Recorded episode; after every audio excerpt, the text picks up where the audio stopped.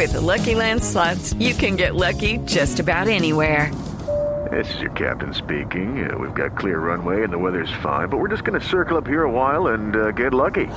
No, no, nothing like that. It's just these cash prizes add up quick. So I suggest you sit back, keep your tray table upright, and start getting lucky. Play for free at LuckyLandSlots.com. Are you feeling lucky? No purchase necessary. Void where prohibited by law. 18 plus terms and conditions apply. See website for details. General Mendieta, muy buenas tardes. Gracias por estar con nosotros hoy en el radar. Sí, muy buenas tardes y un saludo a todos los integrantes de la mesa de trabajo y a toda la audiencia que en estas horas de la tarde nos está escuchando. General Mendieta, usted que sufrió en carne propia el secuestro, la ignominia, la humillación, los rigores de la selva durante más de una década.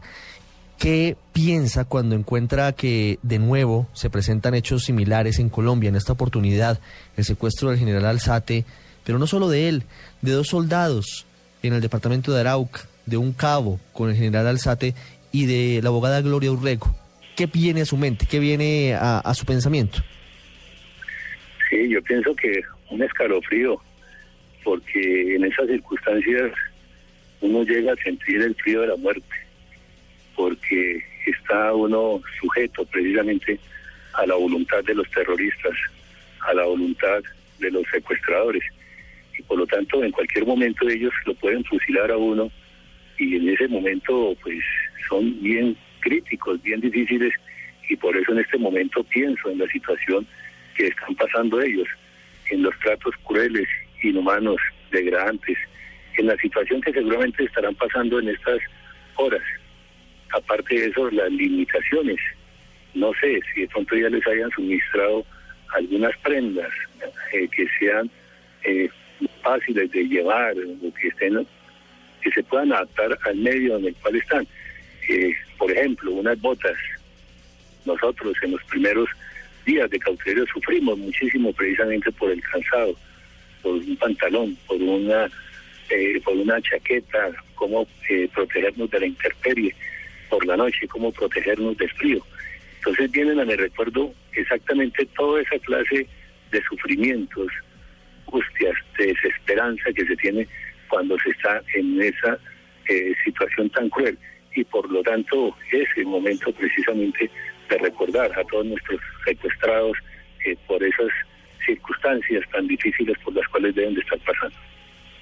General Mendieta, ¿qué ocurre en las primeras horas después de ser secuestrado? ¿Usted qué recuerda de lo que pasó después de ese primero de noviembre, en las primeras semanas, cuando se lo llevan los guerrilleros de las FARC? Un poco para hacer eh, la comparación de lo que puede estar pasando con el general Alzate y con los otros secuestrados hace una o dos semanas por la guerrilla.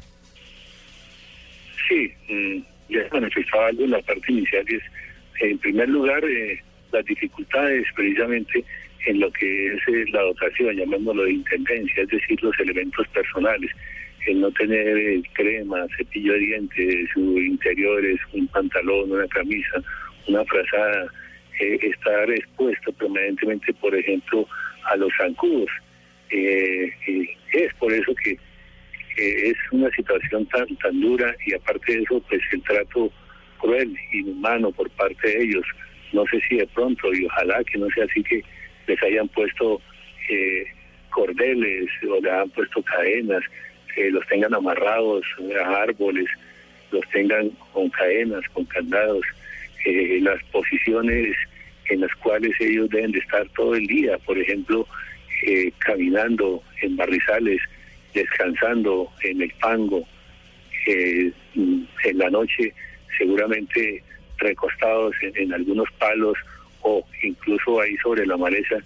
Muchas veces, pues ni los integrantes de la FARC eh, facilitan los elementos para medio hacer, podríamos decir, la cama y pasar eh, la noche, porque pues en estos momentos pienso que seguramente los tendrán río arriba y por eh, internándolos por la selva y allí es bien difícil porque en qué momento se les facilitan las cosas para llegar a un sitio medianamente seguro o medianamente bueno para pasar la noche, pues es supremamente difícil. De ahí que en todos esos primeros días, de acuerdo a su pregunta, pues todos los días fueron, pienso yo, supremamente difíciles.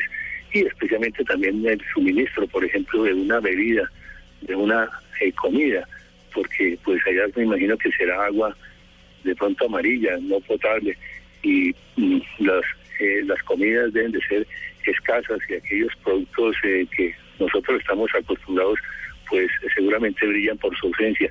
Por lo tanto, ahí es otra situación bien, bien difícil. General, en su caso hubo persecución permanente de la fuerza pública, del ejército, de la fuerza aérea. ¿Hubo ese temor, esa zozobra ante la posibilidad de que se presentara un combate en medio de la búsqueda que hacían de ustedes los integrantes de las fuerzas militares? Sí, mm, por supuesto. Desde las mismas horas de la noche nosotros escuchábamos eh, lo que eran los bombarderos, el avión fantasma y días después los helicópteros.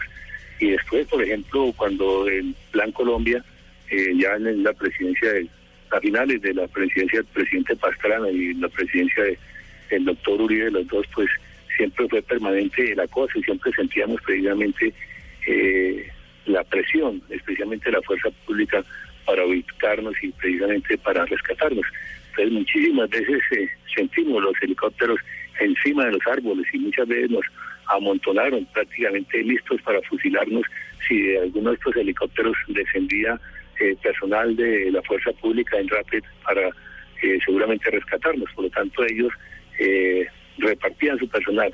Y mientras algunos de ellos precisamente tenían los fusiles listos para prácticamente ejecutarnos, otros estaban alrededor precisamente pendientes de los helicópteros por si alguien descendía para comenzar a disparar hacia ellos.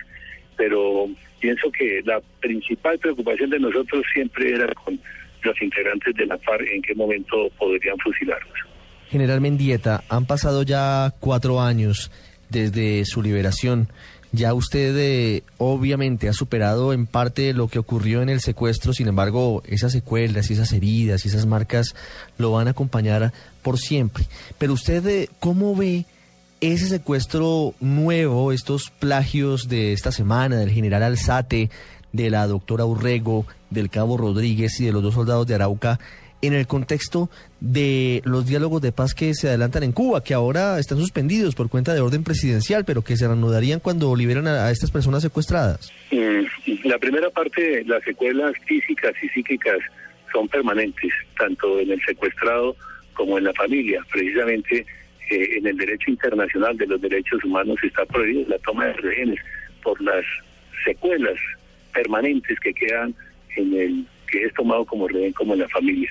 Por lo tanto, en estos 12 años, eh, superar, eh, eh, especialmente de aquellos que estuvimos en esas condiciones y nuestras familias, pues será un drama prácticamente durante toda nuestra existencia porque siempre estaremos recordando todo lo que pasó y las secuelas quedarán porque quedamos excluidos prácticamente de la sociedad, que siempre vamos a estar señalados vamos a estar estigmatizados y muchísimas veces sufriendo una revictimización porque es normal en nuestro pueblo colombiano que a veces es indolente precisamente con los que pasamos por esta situación. Algunos, porque reconozco que la gran mayoría, pues muchas veces nos arropa, nos, nos saluda con afecto, con aprecio. Y pasando al otro tema, eh, claro, en este momento muchísimo dolor eh, por la situación en la cual está pasando el señor general Alzate, eh, el suboficial, la doctora y los dos soldados. Eh, yo sé que en este momento su situación es supremamente difícil y por eso condenamos desde todo punto de vista este hecho tan lamentable que ha cometido la FARC.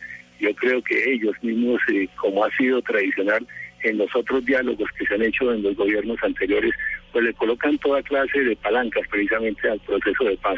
Yo creo que ellos son los responsables precisamente para que eh, el señor presidente hubiese suspendido los diálogos, porque ante estos delitos tan execrables, pues obviamente se tiene que tomar alguna decisión. Y pienso que en ese momento el pueblo colombiano nuevamente eh, estará sintiendo ese rechazo hacia todos los integrantes de la fuerza vuelven a cometer esta eh, contra el pueblo colombiano. General Mendieta, ¿qué opina usted de quienes consideran que el responsable del secuestro del general Alzate es el propio general Alzate, más allá de lo que por supuesto todos consideramos es que la guerrilla lo tiene en su poder, pero ¿qué opina de los que señalan que él se lo buscó por ir sin escolta y por ir de civil a una zona que conocía era eminentemente guerrillera? Sí, infortunadamente hay mentes y hay personas que piensan de esa manera, no comparto en lo más mínimo esa clase de opiniones. Se trata de un delito y hay que condenar a las FARC precisamente porque han cometido un secuestro o porque han tomado esos rehenes, porque esos deben ser en este momento rehenes precisamente para evitar los operativos de la fuerza pública. hasta el momento creo que no han hecho ninguna exigencia, pero no sé en qué momento también extorsionarán al gobierno colombiano eh, haciendo alguna otra exigencia. Por lo tanto, eh, es un delito y lo debemos condenar. Eh, yo pienso, en este momento se me ocurre entonces la persona que tiene un vehículo y se, lo roban, entonces ¿para qué compró el vehículo? La persona que tiene un celular también, entonces ¿para qué compró el celular para que eh, un asaltante se lo quitara? No, yo pienso que ahí precisamente están las garantías que hace el gobierno nacional, están los derechos que tiene toda la persona, en este caso particular, el derecho a la vida que tienen los cinco secuestrados, el derecho que tienen a la libertad en este momento y esos son eh, para mí las cosas supremas por las cuales no se tiene que atentar contra esos principios, esos derechos fundamentales de las personas, en este momento la vida y la libertad, porque están siendo objeto de esas cosas y no se puede justificar en lo más mínimo el hecho de que ellos hayan sido tomados eh, previamente como secuestrados. Eh, no se puede censurar porque esperaremos las opiniones de ellos cuando salgan pero yo creo que cualquier colombiano puede transitar por todo el territorio nacional y las autoridades pues ofrecerán las debidas garantías precisamente para que podamos transitar como bien queramos por todo el país. General Mendieta, para finalizar, a pesar de estos secuestros, a pesar de algunas acciones violentas que siguen presentándose en el país, algunos analistas consideran que sí hay un cambio en las acciones de la guerrilla por fortuna en este caso tienen aparentemente la intención de entregar muy rápidamente a estos cinco secuestrados. En el caso suyo y en el caso de centenares de colombianos tuvimos que esperar décadas para verlos libres. ¿Eso de alguna manera nos puede dar alguna luz, alguna ventana de oportunidad de que en esta oportunidad, en medio de todo lo que siguen siendo las acciones violentas de la guerrilla, podremos tener la paz y la entrega de armas por parte de los guerrilleros? El gobierno nacional ha sido muy generoso con los integrantes de la paz. La misma instalación de los diálogos o el proceso en Oslo, posteriormente en La Habana, ha dado todas las facilidades para que los cabecillas de todas estas organizaciones se desplacen a La Habana. Yo en este momento pienso, por ejemplo, para trasladar los últimos 15 que se desplazaron, hubo cese de operaciones en diferentes partes del territorio, fueron concentrados. Incluso pienso que seguramente muchos integrantes de la fuerza pública pues, trabajaron facilitando las garantías para que ellos pudieran desplazarse a La Habana. Por lo tanto, me preocupa que en este momento ya han pasado varios días y no se haya hecho el operativo precisamente para entregarlos, porque eso es muy sencillo, es de unas coordenadas del helicóptero o de la eh, mediación del Comité Internacional de la Cruz Roja y los países garantes o los delegados que están allí, y eso es cuestión de minutos, no sé, de más horas lo que pasa es que ellos dilatan en el tiempo y dejan que pase eh, las cosas día a día para ir haciendo muchísimas más, más exigencias.